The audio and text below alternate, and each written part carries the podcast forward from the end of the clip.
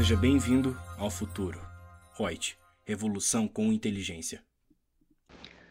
Olá, novamente, nós com o podcast da Reut, Lúcia Young, consultora de treinamentos, vou falar para vocês sobre qual é o conteúdo da parte A do LALUR, livro de apuração do lucro real. O que, que nós devemos escriturar na parte A do LALUR?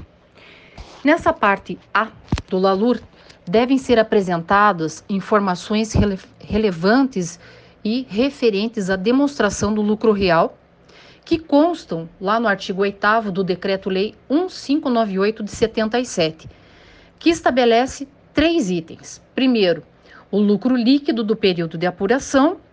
Segundo, os registros de ajuste do lucro líquido com a identificação das contas analíticas do plano de contas e a indicação discriminada por lançamento correspondente na escrituração comercial, quando presentes, e, por fim, o terceiro, que é o próprio lucro real.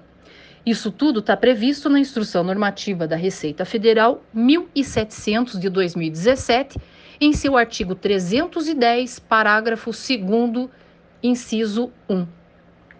Até o nosso próximo podcast com mais informações.